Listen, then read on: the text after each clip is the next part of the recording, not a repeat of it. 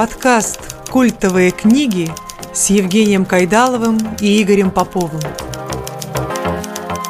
Привет, друзья! Это 12-й выпуск культовых книг, и я, автор и ведущий дружественного подкаста «Посиделки с пастором» Евгений Кайдалов.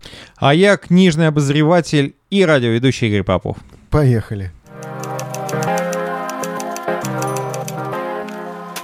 Друзья, Первый сезон нашего замечательного книжного подкаста «Культовые книги» подходит к концу. Это не означает, что он закончит свое, закончит свое существование, ну, как и полагается, серьезному проекту, а мы с Евгением считаем, что наши культовые книги серьезный проект, мы в него э, достаточно серьезно вкладываемся и своими силами, и э, в раскрутку, и у нас за это время мы подведем небольшие итоги. Вот это 12 глава нашего подкаста, я бы назвал ее таким э, по что ли, э, к всему подкасту. То есть э, здесь, конечно же, будут книги. Ну как же мы без книг и без культовых книг. Будет рекомендательный набор книг от Евгения, от меня — да, обязательно. Ну, на, на самом деле... На лето списочек. Да, э, конечно же, поступили некоторые просьбы, и, например, просьбы рассказать о том, что будет, и мы расскажем, что будет, э, что ожидает вас в следующем сезоне. А второй сезон у нас начнется, как и полагается у всякого э, сериального проекта с сентября. Образовательного, я бы сказал даже. Сериального, сериального. У нас сериал. Я считаю, что это книжный сериал. Вот, поэтому, мне кажется, это очень важно важное. Можно начать с подведения итогов, и я думаю, что, Женя, лучше начать тебе. Ну что ж, мы действительно испытываем некоторое чувство благодарности подкасту «Посиделки с пастором», у которого хостится этот подкаст «Культовые книги». Наш спонсор, спонсор нашего проекта, подкаст «Посиделки с пастором», а, и совершенно замечательный наш информационный спонсор, а, благодаря, конечно же, и этому человеку все возникло, это Евгений Кайдалов. Правда, Евгений? Спасибо. Но теперь этот подкаст быстро обрел самостоятельность, и мы записали 11 передач о книгах. Лично для меня это действительно образовательный процесс.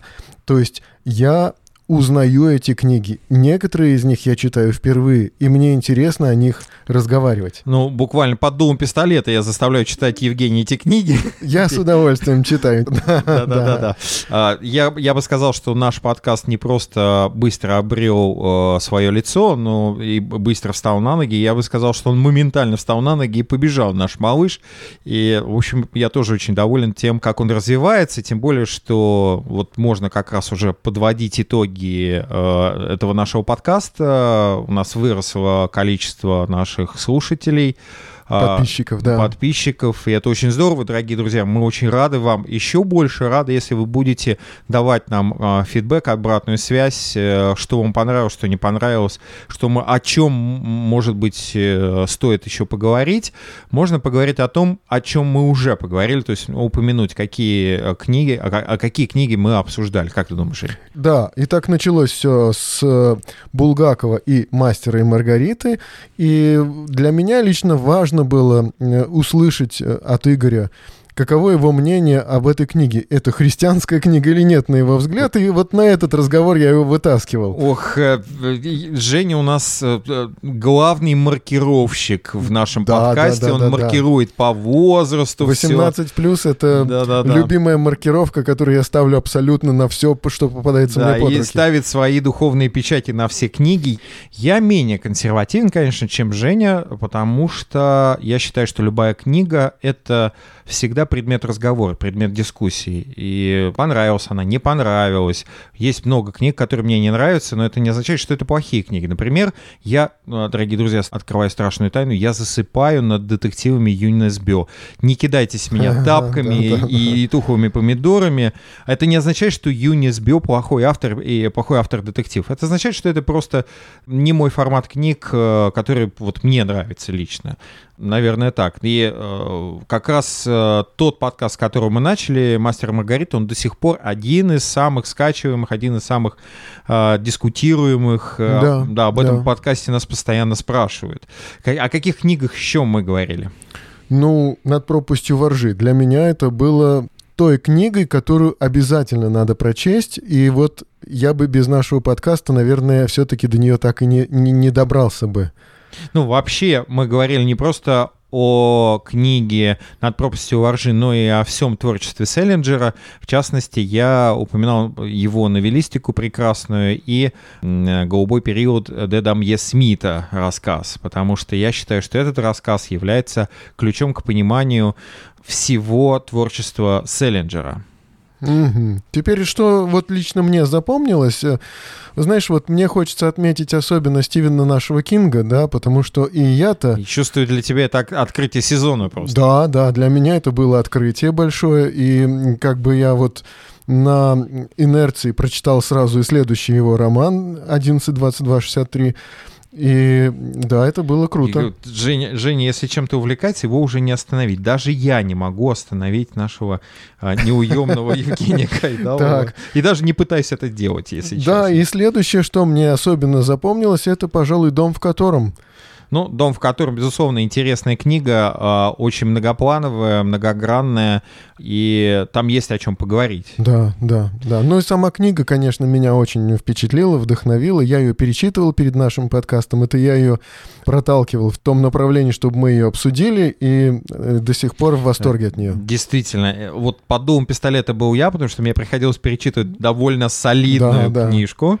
Да. Но я тоже доволен, что я это сделал, потому что я нежно люблю э, книгу Мариам Петросян и большой мой поклон автору. Она действительно создала не просто книгу, но и целый мир, в котором живет сейчас ну, большое количество молодых ребят, и не только молодых. Да, ну и для меня лично были событием Стругацкие, потому что э, так интенсивно, так как бы задорно мы обсуждали, лично для меня это оказалось большим таким э, событием именно с с точки зрения того, как мы делали этот подкаст. Мне понравилось. Ну, безусловно, Стругацкие э, плотно вошли в мой личный культурный код. И... Э, Пикник на обочине мы обсуждали. Пикни... Да, мы обсуждали «Пикник на обочине», то есть э, книга, которая породила и целое сетевое сообщество, породила известную э, сетевую игру, да, «Сталкер». Да, да, да. Э, хотя, в общем-то, «Сталкер» относится к, пикник... э, к пикнику на обочине как-то очень... Э, ну, отдаленно, скорее это отголосок э, экранизации, великой, безусловно, экранизации Андрея Тарковского «Сталкер», который, в общем-то, к оригиналу имеет тоже посредственное отношение, потому что Тарковский сам переделал всю концепцию фильма. Мы немножко об этом говорили. Но одни, одни из самых э, важных подкастов были для меня, это, конечно, «Повелитель мух» Уильяма Голдинга. Mm-hmm. Именно этого автора я очень сильно почитаю. Это автор, который смог э, придать новое дыхание, вдохнуть новую жизнь в жанр литературной притчи и довести этот жанр просто до, до какой-то вершины. Не зря ему дали за, за это, собственно, Нобелевскую премию, да? А, какие еще подкасты ты запомнил? Ну, для меня еще был интересен а Джейн Остин. Вот. Знаете, э, друзья, все мужчины, которые, с которыми мы общались, когда мы говорили о том, что мы записали от Джейн, э, подкаст от Джейн Остин и о гордости предубеждения, у них менялось лицо. Они говорят, ну как вот про этот женский роман. И, Но не только мужчины, кстати, удивлялись. Да? Ну, да, мне, да. мне удивлялись мужчины. Вот, не знаю, кто там еще... Ну, э, какое удивление было у женщин, что мы сделали такой подкаст. Ну, я что слышал, говорили? например, что да, что этот роман так нравился, и как бы непонятно было почему. И даже как-то э, стеснялась э, одна сестричка сказать, что вот нравился же. Я люблю да, да. Джейн Остин. Да? Да, да. Вообще это удивительно, потому что Джейн Остин, э, сейчас опять начнется подкаст про Джейн Остин, Джейн Остин великолепный автор и очень глубокий. И ее романы — это не женские романы. Когда э, люди считывают, ну то есть читатели фактически считывают первый слой, то есть это любовную интригу, который там, в общем-то, на самом деле на втором, на третьем месте, потому что что Джейн Остин вообще-то писала сатирические романы о, о, ну, да. обществе Англии того времени, да, и э, они го- гораздо глубже, чем вот э, первый слой э, сюжетной линии. И мне, мне показалось это очень интересно. Мы, Да. кстати, поговорим в будущем еще про одну великую английскую писательницу. Мы чуть-чуть по- по- попозже скажем. Обязательно, да. И вот, кстати, э, подкаст от Джейн Остин запомнился мне тем, что мне пришлось, готовясь к этому подкасту, не только прочитать вот «Гордость и предубеждение», но еще и книгу о самой Джейн Остин, ее биографию. Да, написанную Женя там Люси пытался Оркли, нас да. посвятить во все Да, э, да, да. особенности быта английских женщин. э, Ну, я так это Джейн пережил Остин. прямо все, да. Да, практически на себя примерил. Вот, э, Абсолютно, Не, не да. поймите это превратно.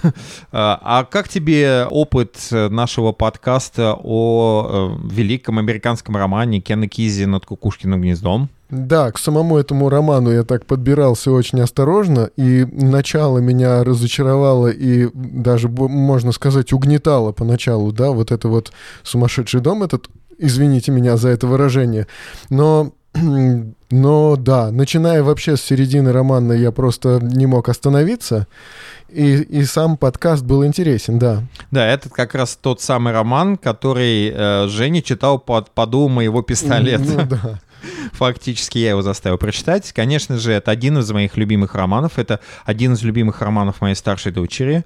И мы смотрели фильм, э, мы оба прочитали. Я заново прочитал книгу, потому что я-то как раз впервые эту книгу прочитал, когда мне было 16 лет. Ну да. А, дочь про- прочитала даже раньше, ей было, наверное, лет 15, когда она прочитала этот роман, и она в совершеннейшем восторге от этой книги.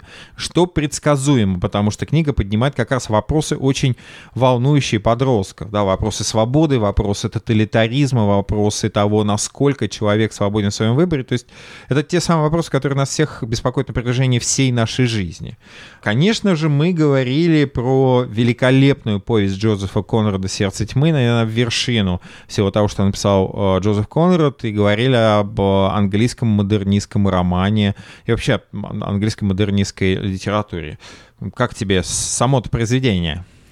Само произведение э, интересно, да, и там были такие моменты неожиданные, то есть э, там э, были моменты, которые мне не понравились, и были моменты, которые захватывали, да, и это меня, кстати, вот удивило то, что э, я столкнулся с тем, что не понимаю, в каком стиле это написано, да, то есть одновременно я видел какие-то комические моменты там, ну, может быть, сатирические, но даже я бы сказал, что просто смешные.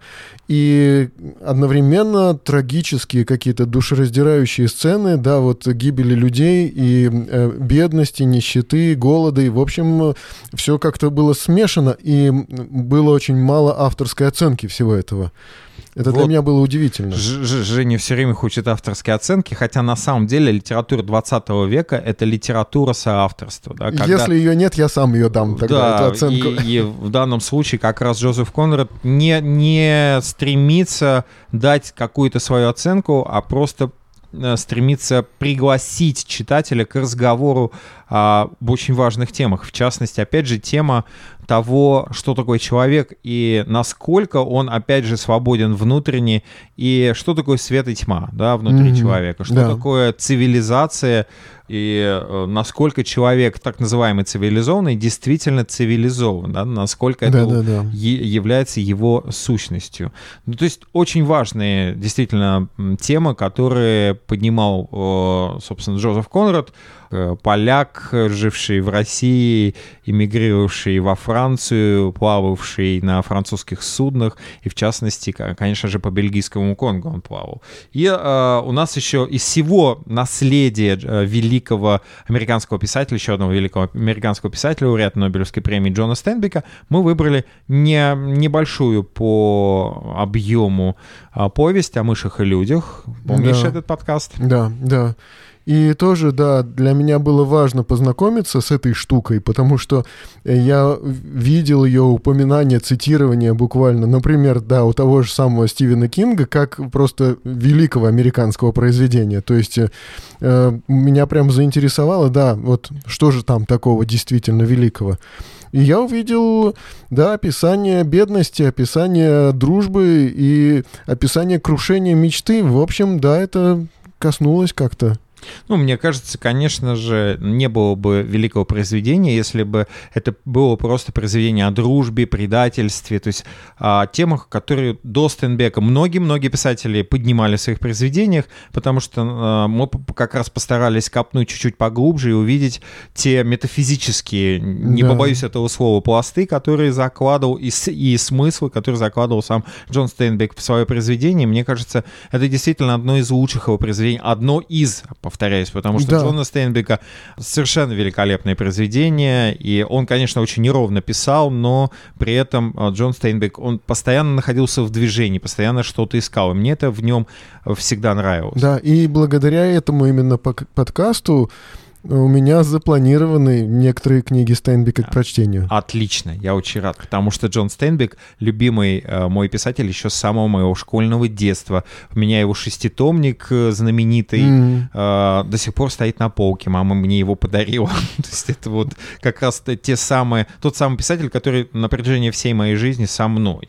Ну и одиннадцатая глава была посвящена э, одному из э, самых любимых романов, которые есть э, и у меня, и у Жени. То есть мы с, Да, с ним да. сошлись. Это э, великий, действительно, протестантский роман э, современной писательницы американской Мэрилин Робинсон. Роман удостоился в 2005 году Пулитцеровской премии. Роман «Галаад». И, Да. наверное, это очень личный роман для нас с Женей. Вот. Да, я перечитывал его вот прямо непосредственно перед подкастом. А, так раньше я знакомился с ним приблизительно год назад, и да, он при перечитывании он касался еще больше, да, и он интересовал меня и захватывал еще больше, как бы во второй раз, чем в первый. Ну, со многими книгами это так. Ну, э, с Галадом это особенно, потому что сколько бы ты не перечитывал Галад, тебе открывается все больше и больше смысл, все больше и больше идей автора, и ты действительно, э, если ты в какой-то в первом прочтении ты спорил с Джоном Эймсом, э, с главным героем э, этой книги, то во втором прочтении ты вдруг стан- становишься на его сторону, ты понимаешь, что, в общем-то, во многом а Джон Эймс отражает и твои э, терзания, и твои личные сомнения, и Да. а, какие-то движения твоей души личной, да? Да, да. Так что Галаад — это та книга, которую мы могли э, абсолютно э, смело и уверенно советовать не только, скажем, верующим людям, протестантам, но и просто верующим людям, и неверующим людям, атеистам вполне могли советовать как книгу мудрую, добрую и книгу о человеке, о его сердце, о его переживаниях. О его жизненном пути и о том, как вообще происходит, э, Внутренняя борьба, да. ну да, проис- происходит внутренняя борьба, и скорее э, из чего состоит внутренний мир человека. Да. это действительно такая духовная анатомия от Мэрилин Робинсон. Есть вопрос, был вопрос, который нам задала наша слушательница о том, что же предстоит в новом сезоне. То есть Да. Какие книги будут в новом сезоне, Жень? Это Будем- нас тоже волнует, кстати, Да. что предстоит То есть в ты новом не знаешь, сезоне. какие книги будут в Нет, новом я сезоне? знаю. Некоторые даже как бы я уже э, как бы запланировал, что вот это надо читать в первую очередь, это надо взять с собой в отпуск. Э, Да, это э, серьезный вопрос.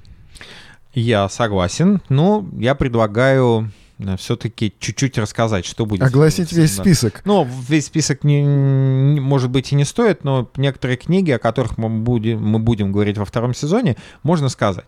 Но э, второй сезон у нас, я не знаю, с чего он начнется. Мы еще с Женей находимся в процессе баталий и Да, дебатов. Но, безусловно, это будет великий роман, опять великий роман, потому что это культовая книга. А, Станислав Лем и опять экранизация Андрея Тарковского и его, без преувеличения, один из самых значительных и известных романов — это роман «Солярис». Да, и опять посмотреть фильм не получится. Придется читать книгу. Да, потому что фильм достаточно а, сильно отстоит от оригинала, а, литературного оригинала. Я тут Женю убеждаю даже почитать э, полный перевод, потому что в советское время а, этот роман издавался с купюрами, хотя, в общем-то, странно. Ничего там такого... Антисоветского нет? антисоветского или такого какого-то идеологического с другим, может быть, с, другой, э, с, с другими смыслами нет. А, мы будем говорить еще про один великий роман роман великой английской писательницы. Конечно же, это Шарлотта Бранте и мой любимый ее роман «Джейн Эйр». Ну, ты, наверное, не одинок. Наверное, тоже многие люди любят этот роман, да и мне придется познакомиться с ним. А вот когда я участвовал в флешмобе, 10 любимых книг, а Женя вообще открещивается от всех флешмобов. Я, пытаюсь... я в этом не участвую. Да, я пытаюсь его к этому... Ну, я, может быть, его вовлеку в какой-нибудь флешмобик, может быть, не такой глобальный, как 10 любимых книг, но одна из, конечно же, моих любимых книг — это роман Джейн Эйр э, Шарлотты Бранте. И один из наших знакомых, из моих знакомых спросил, можно ли прочитать этот роман, будет ли он интересен десятилетней девочке. Я, если честно, был mm-hmm. в замешательстве, потому что, с одной стороны, да, с другой стороны, это все же, что называется, э, проза для взрослых, да, а, но я сказал, что, безусловно, вот детские, э, детские воспоминания Джейн Эйр, вот эта первая часть романа будет интересна девочке. Так вот, девочка не просто прочитала, она прочитала ее в запой, и потом начала смотреть английскую BBC-шную э, экранизацию э, Джейн Эйр и показывать родителям. И я этому очень рад. Так, ну, так что значит, нам, нам я пред... смогу. Нам, нам предстоит, да, э, с тобой разговор об этом замечательном романе. Uh, у нас еще много, на самом деле, планов. Uh, мы будем говорить и о Кире Булычеве, и... Обязательно. И, кстати, Кир Булычев не только детский писатель. Ну, и я бы сказал, что и не столько детский писатель. Да. Вот он себя как-то и не позиционировал как детского писателя. Но он хотя... часто воспринимался именно так. Ну, потому что его а, цикл про Алису Селезневу один из самых да, известных все-таки. Да? А, у нас будет Василий Быков и военное Евангелие от Василия Быкова. Вот так вот. А у нас будет, э, конечно, Франсуа Мариак «Поцелуй прокаженному», один из очень интересных действительно романов еще одного Нобелевского лауреата. Конечно же, мы поговорим и про Брэя Брэдбери, конечно же, мы будем говорить про Жаума Кабре, это живой классик каталонской литературы. Вот такой короткий список того, что вас ожидает еще во втором сезоне. Да, но это далеко не все. У нас запланировано больше книг, мы просто сейчас э, не способны занять много времени на это. Да и, и не хотим сейчас занимать столько времени. Потому что впереди у нас еще такой раздел, э, в котором мы собираемся порекомендовать некоторые книги на остаток лета. И я думаю, что это будет такой традицией. Каждый сезон мы будем э, заканчивать подкастом, который мы с Женей назвали Культовые книги рекомендуют. Да. Итак, да. рекомендации от Евгения Кайдалова и Игоря Попова, чтобы вы, чтобы мы все могли почитать этим летом. Хотя лето-то уже подходит к концу. Остался один август. Ну, у некоторых все-таки лето перетекает еще в бархатный сезон, да, да в сентябрь, октябрь. Поэтому позвольте мне побыть чуть-чуть оптимистом, несмотря на московскую погоду. Впереди три жарких летних месяца. Ага, вот Август, как. сентябрь и октябрь. И я думаю, мы поступим поступим так. Рекомендовать будем по очереди. Одну книгу рекомендует Женя, одну книгу я. И э, мы договорились, что будет не больше 10 книг, то есть 5 рекомендаций от Евгения Кайдалова и 5 рекомендаций от Игоря Попова. И начинает у нас Евгений Кайдалов. Да, ну, значит, это книги, которые, скорее всего, мы обсуждать здесь наверняка не будем, но книги хорошие, да, и книги, которые, может быть, э, здорово будет почитать летом в отпуске. И для меня первая книга, которую я хочу рекомендовать, это Джеймс Хэриот из воспоминаний сельского ветеринара. Вот Женя меня просто сразу же поставил поставил в тупик. Ну, давай, Жень. Я просто считаю, что это очень известный английский писатель, который писал рассказы, но не считался профессиональным писателем, потому что он был сельским ветеринаром. Э, тем не менее, он очень популярен именно как рассказчик историй. Книга издавалась э, в советское время и потом в 93 году переиздавалась издательством «Мир». 200 тысяч экземпляров э, тираж, и я думаю, что это не единственное издание его рассказов здесь у нас в России. И если вам удастся увидеть или найти, приобрести именно то издание из воспоминаний сельского ветеринара, оно прекрасно уже само по себе, как оно сделано. То есть вот эти вот врезочки, вставочки, которые объясняют нам э, какие-то детали быта. Это вставочки, на которых изображены породы животных, но Хэриот, будучи ветеринаром, писал-то про людей. И его истории — это истории про людей, истории про отношения, истории про любовь. Сам он, мне кажется, был переполнен чувством доброты и любви, любви, которыми он очень успешно делится в своих рассказах. И рассказы это действительно такое теплое, такое общение с э, добрым, милым человеком. Это книга, которая хороша будет для чтения с семьей, чтения вслух. Э, она доставит массу удовольствия. И, э, в общем-то, это очень смешные истории, которые здорово почитать вместе, обсудить и здорово их потом вспоминать. Но теперь первая моя рекомендация. В моем а, списке первой книгой я назову «Открытие этого года лично для меня». Это роман, на секундочку, ангольского писателя. Так. Вполне себе нашего современника. Этот роман получил э, международную дублинскую премию в 2017 году. Итак, Жозе Эдуарду Агауза всеобщая теория забвения. Мгм. Чем он интересен? Жозе Эдуардо Агауза родился в городе Уамба в Анголе, и он является таким, знаете, ангольским креолом, потомком ангольских креолов, то есть, э, собственно, потомок португальских переселенцев. Написан он на португальском, но на самом деле Агауза написал, что а, португальский язык уже перестал быть языком значит, э, захватчиков и, безусловно, уже стал одним из африканских языков, на, на котором, например, говорят в Анголе. А, Вообще, всеобщая теория забвения — это не совсем обычный роман. Да? Это роман о безумной зависимости от жизни, боли, крови, любви и власти страха. Вообще, основная метафора романа — это, как это ни парадоксально, превращенная в бетонную стену дверь. А, Это реальная история женщины, которая много лет, представьте себе, во время... а, Действие происходит во вре- в то время, когда Ангола провозгласил свою независимость, и, как и полагается, любой а, значит, крупной или мелкой африканской э, стране и африканской державе погрузилась в череду военных переворотов. Ну вот, да. казалось бы, Бенин, который западнее Анголы, если вы посмотрите на карту, почему Бенин? Потому что я там жил какое-то время в детстве. На- Это было, значит, э, раньше это было Дагомей, это как раз французская колония, это Кот-Дивуар, э, вот э, побережье Атлантического океана. И, как это ни парадоксально, там нет каких-то нефтяных месторождений. То есть Бенин — это такая маленькая африканская страна, не- небогатая, и она все равно тоже была погружена в постоянный переворот. А как происходит в Африке переворот?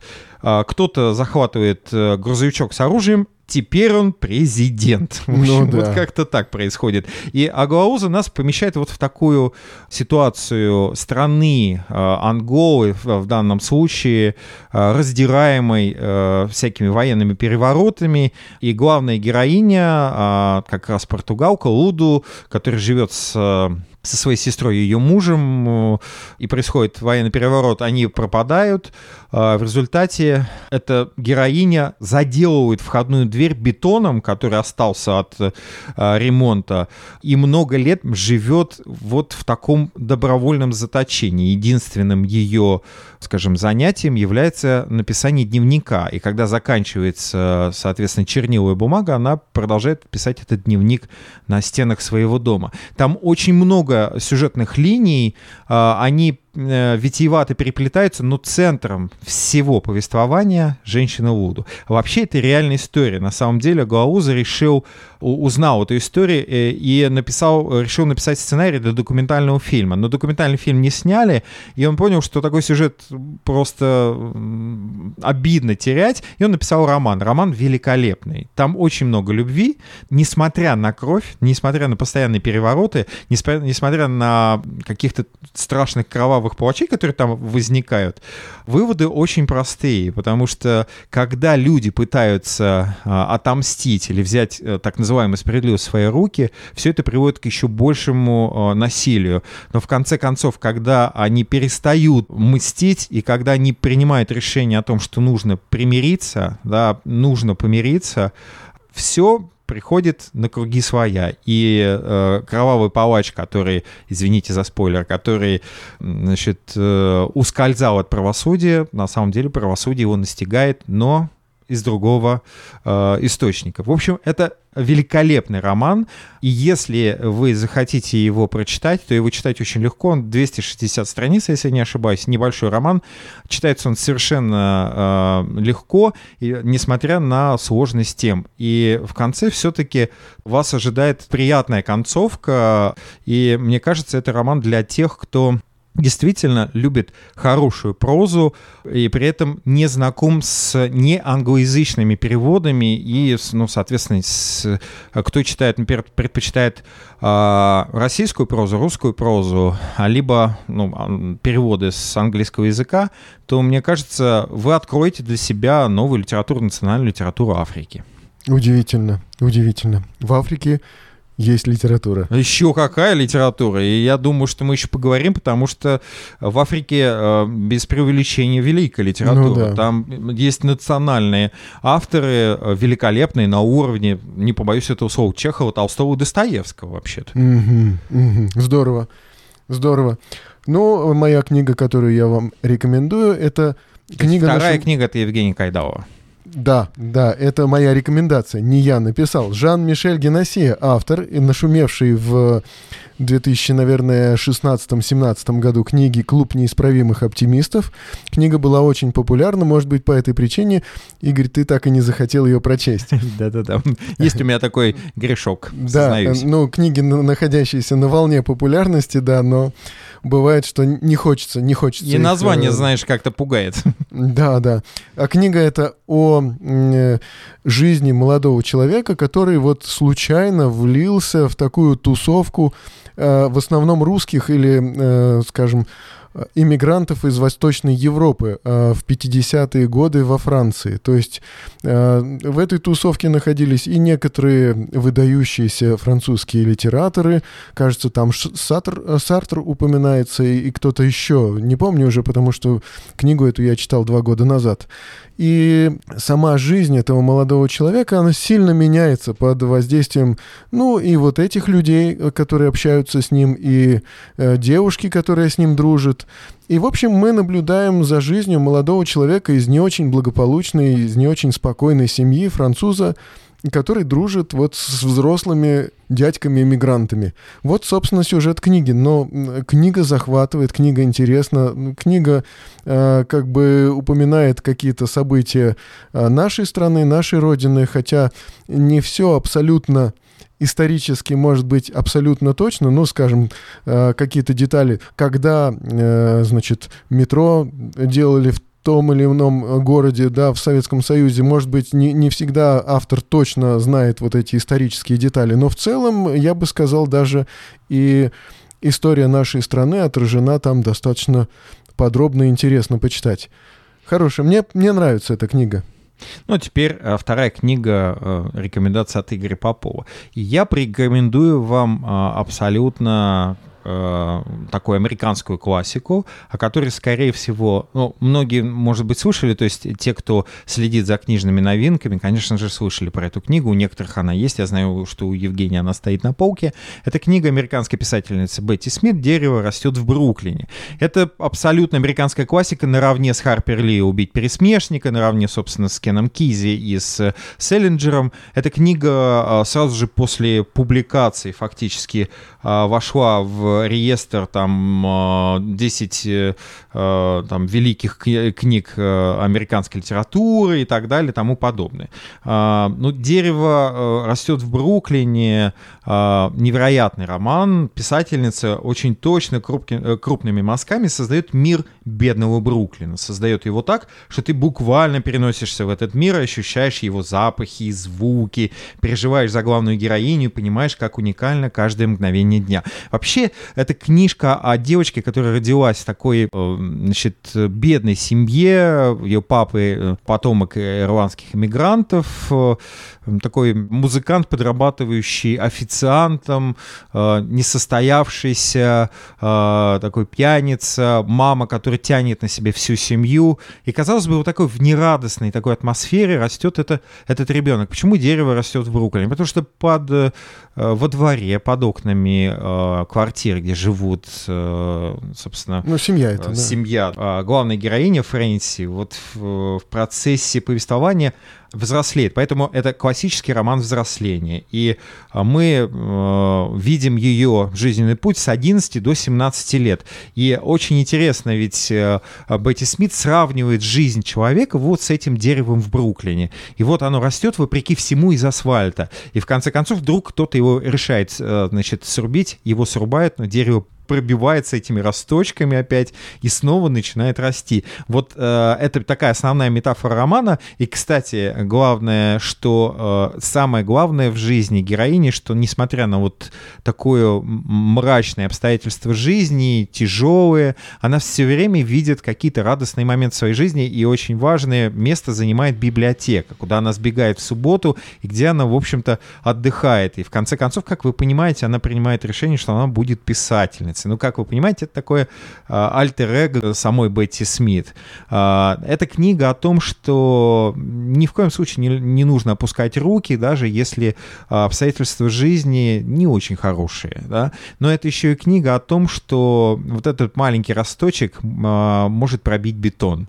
И вот эта жизнь, она продолжает э, распространяться не благодаря обстоятельствам, да, а вопреки этим обстоятельствам. Это действительно великий американский роман, очень жизнерадостный, полный света, и он очень легко читается. Да, да, подтверждаю.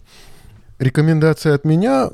Третья рекомендация от Евгения Кайдалова. Да, это мелодрама. Ух, Марина, уже пугаешь. Да, да, да. Марина Степнова «Женщины Лазаря». Э, книга душераздирающая, книга очень э, э, наполненная много эмоциями, много, значит, там истории, нашей советской, отечественной истории, и много таких драматических, просто вот на пределе чувств, отношений и драматических переживаний. Да, над этой книгой вы поплачете, но книга действительно не, не ставит целью вот просто раскачать нервную систему человека но там драма нашей жизни, драмы взаимоотношений, и это это просто впечатляет и сильно действует, э, как хорошее такое мощное произведение, написанное прекрасным русским языком. «Женщины Лазаря» Марина Степнова. Ну, присоединяюсь к Евгению. Великолепная книга, и я тоже ее отчаянно рекомендую. А, третья рекомендация от Игоря Попова ну, много говорил я про переводных авторов, про, про ангольцев, про а, американскую писательницу. А сейчас я хочу порекомендовать замечательный русский роман одного из моих любимых а, российских писателей. Это Андрей Геласимов «Роза ветров». Это совершенно магический в хорошем смысле этого слова роман, потому что «Роза ветров» — это роман, а, основанный на что называется, на реальных событиях, да, русской истории. А вообще я Андрея Геласим нежно люблю. Э, я, когда я прочитал его роман «Степные боги», я абсолютно влюбился в его прозу. Да, и, конечно же, ждал... Мощное произведение. Да, да, конечно же, ждал, когда появятся новые произведения Андрея. И вот «Роза ветров» я сразу же купил, как только она появилась. Я, между прочим, дорогие друзья, поехал в издательство и выкупил прямо в издательстве эту книжку, не дожидаясь, пока Первым. она... Да, не дожидаясь, пока она появится в «Лабиринте и Озоне». Представьте себе, вот насколько я ждал эту книгу. То есть ты как здесь как фанат Гарри Поттера, да, но только фанат Андрея но круче, Геласимова. Но круче, да. И э, сразу же хочу предупредить, это лишь первая книга, в, надеюсь, серии книг, серия романов о капитане Геннадии Ивановиче Невельском. А если вы не слышали про этого замечательного капитана и географа, сделавшего очень многое по освоению Дальнего Востока, вообще очень интересно. В то время Дальний Восток называли, во-первых, крайним. Угу. И что вы э, значит, приобретете, если вы прочтете роман? Во-первых, вы узнаете очень много нового о той стране, в которой живете, об истории этой страны. Например, вы когда-нибудь думали о том, как жили те самые знаменитые смольные девушки? Ага, да. да? Девушки, которые воспитывались в пансионе в Смольном. А вот наверняка не знаете. А жизнь у них была не очень радостная, между прочим. Например, почему они туда попадали? Кто были эти девушки? И что с ними случалось потом? Об этом есть в романе Андрея Геласимова. Вообще там вот леденящие душу подробности. Потом освоение Крайнего Востока или Дальнего Востока, и в частности реки Амур, а это когда-то был, э, ну, знаете, это точка, за которую боролись несколько стран, в том числе и Великобритания. Да, и это было э, очень интересно. Внутри России были две группировки, которые боролись э, осваивать Дальний Восток или не осваивать. И это очень интересно. Был граф Несельрода, это министр иностранных дел, и был ну, совершенно великолепный деятель, э, губернатор Восточной Сибири Николай Николаевич Муравьев-Амурский. И вообще, mm-hmm. вы узнаете, э, знаете, вот что самое главное в этом романе? В, в этом романе самое главное э, это те мистические пересечения, которые случаются с нами в жизни. То есть э, уникальные личности вдруг сходятся в одном месте географическом, а, оказываются знакомыми и вместе творят историю. Это просто невероятно. Вот я уже упоминал Николая Николаевича Муравьева-Амурского, а, опять же, э, Геннадий Иванович Невельской, великий князь Константин Николаевич Романов, э, Николай Башняк. Если вы не знаете, просто забейте в Яндексе, и когда вы будете читать, вы поймете, что это уже приключенческий роман. Да. Опять же, адмирал Федор Петрович Литке и многие-многие другие. Вы вы узнаете о быте моряков в то время, в 19 веке. Да? Ну, кульминационная сцена в романе — это э, праздник преображения в Преображенском соборе. Причем этот праздник, э, богослужение в нем проводил не кто-нибудь, а настоятель собора а отец Василий, личность легендарная и реальная. Он, между прочим, на секундочку, ветеран войны 1812 года. Угу. И на самом деле, на мой, э, я не знаю, точно ли так, но э, я не читал ни одного русского романа, где бы описывался праздник Преображения Господня. И мне кажется, Андрей Геласимов впервые ввел в литературу этот праздник Преображения, причем праздник Преображения Господней э, является очень важным важным событием, переломным событием в жизни практически всех участников этого события. Представьте себе. А если вы дойдете до концовки, это вот, я не знаю, если вы не расплачетесь в конце, то, ну, как говорил профессор Преображенский, вы, вы мне больше не друг. Да? Ну, да, это, конечно, мощный и сильный роман, действительно, э, такой геополитический детектив э, отчасти триллер, хотя э, да, его да, да, можно рекомендовать... Шпионы, шпионы, да. э, мировой заговор вокруг Дальнего Востока, все там есть. Хотя его можно рекомендовать и для семейного чтения, он вполне подходит. И если Женя говорит, что его можно рекомендовать, это точно можно рекомендовать для семейного чтения. Да. Ну, следующие две книги, которые я рекомендую, ну, я разделю их, э, значит, по очереди. Следующие две книги у нас относятся к такому разделу non-fiction и конкретно э, затрагивают ту область моей жизни, когда вот мы э, на радио «Новая жизнь» делали передачи «Хочу все успевать». И такой серьезный, важный такой эпизод моей жизни, когда я увлекаюсь э, тайм-менеджментом, вот управлением временем, управлением вот личными своими ресурсами, да, я вот проводил такие вот передачи, и и две книги из этого своего увлечения я хочу порекомендовать. И первая из них это Малькольм Гладуэлл «Гении и аутсайдеры». Написано одним из э, колумнистов Нью-Йорк Таймс, кажется, какого-то из крупных э, американских изданий написано очень живым, увлекательным языком, э, написано о э, человеческих достижениях, о том, как э, влияют на человеческие достижения некоторые факты из э, биографий наших, даже то, когда человек родился, да, может повлиять на то, какие успехи он сделает в том или ином виде спорта. Но никакой астрологии, никакой магии в этом нет, а есть э, действительно объективные какие-то влияния, особенности человеческого развития. И вот этот знаменитый закон 10 тысяч часов, э, который часто упоминается, э, вы найдете именно в этой книге. И, в общем, она так мотивирует немножко и просто является увлекательным чтением, но и мотивационным, и э, помогает немножко сориентироваться в, тех э, стремлениях и целях, которые у нас есть. Ну, четвертая книга. Я как раз, в отличие от Евгения, нонфикшн, хотя у меня была идея э, тоже посоветовать вам книги нонфикшн, но сам я, скажу вам по секрету, летом нонфикшн не читаю. Никому не говорить об этом. Вот. Я читаю только fiction, и поэтому э, четвертая книга в рекомендательном списке от меня — это книга Антонии Байет «Обладать». Вообще это великолепный филологический роман. Во-первых, э, такой он немножко псевдо викторианский. Центральная история — это история любви двух выдуманных Антоний Байет. Она филолог, Она великолепный писатель. И вот она выдумала двух поэтов викторианской эпохи, титана духа такого Рэндольфа Генри Падуба и загадочной затворницы Кристабель Ламот. Вот уже подложечки должно сосать, мне кажется. А, самое интересное, что как бы не, о них ничего не было известно, об их романе ничего не, не было известно, пока не слишком удачливому филологу подубоведу а, Роланду Митчеллу его коллеге, специалисту по творчеству Ламот Мод Бейли, не, попа не, не попалась на глаза пачка старых писем, их переписка. И, как вы понимаете, тут и закрутилось, и завертелось.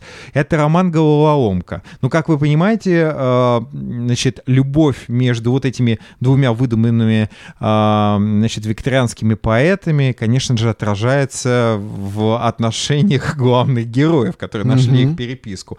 Но это не только и не столько книга книга а, с любовной интригой. Скорее, это какой-то удивительный, а, удивительный квест, где Антонио Байет э, позволяет нам войти в этот роман и жить в этом романе. Это действительно уникальная книга, в которой можно жить. Но самое интересное, что вы можете прочитать а, этот роман совершенно разными способами. То есть можно прочитать этот роман как love story, да, вполне себе.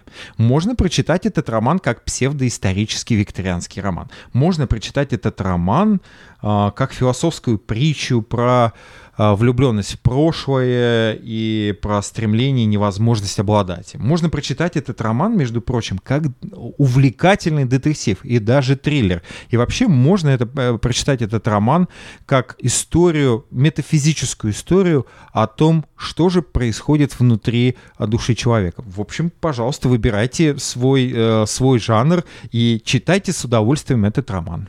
Хорошо. Э, ну и я как бы завершаю свою э, серию рекомендаций. Книга Келли Макгонигал «Сила воли». Тут надо уточнить, что ведь, эм, да, нон-фикшн я действительно рекомендую читать летом в отпуске и, может быть, даже на курорте на пляже нон-фикшн. Но те книги, которые вот я, две из них рекомендую, они написаны очень увлекательным таким легким языком.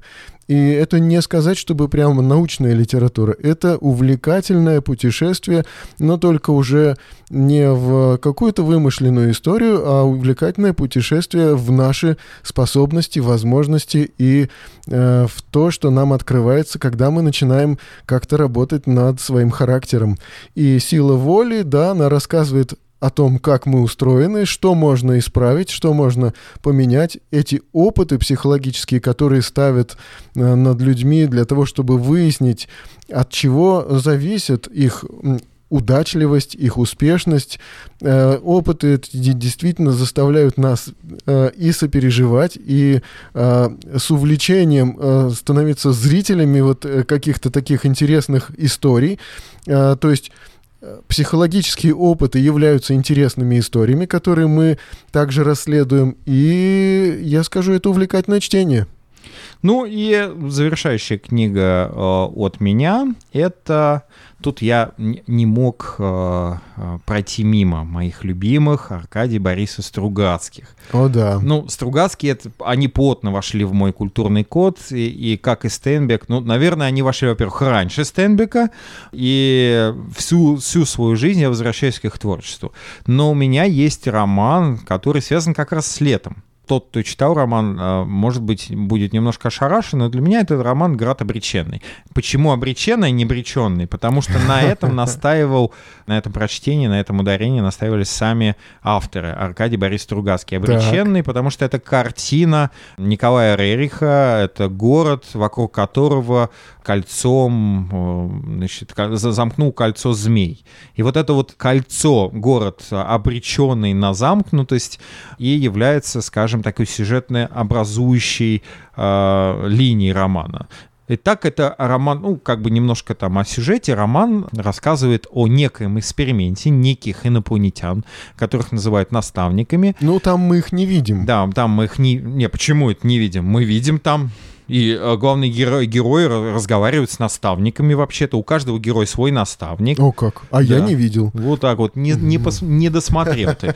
А. Потому что, ну, действительно, главные герои, главные герои, а, то есть эти вот некие инопланетяне, которые вынули а, людей из разных эпох и разных времен. Главное условие, чтобы человек находился в, отчаянной, э, в отчаянных обстоятельствах. Либо он там жил в каком-то тоталитарном режиме, а, либо он находился там в плену и так далее. В общем, в очень сложных жизненных обстоятельствах они вынимают их, по, значит, помещают в этот город и ставится какой-то некий эксперимент. Понятно, на какой эксперимент намекают братья Стругацкие. Но на самом деле, м, в общем, город очень интересный. Там э, есть север и юг города. но в одной части там нет воды. И понятно, что это все искусственно. Вот эти некие...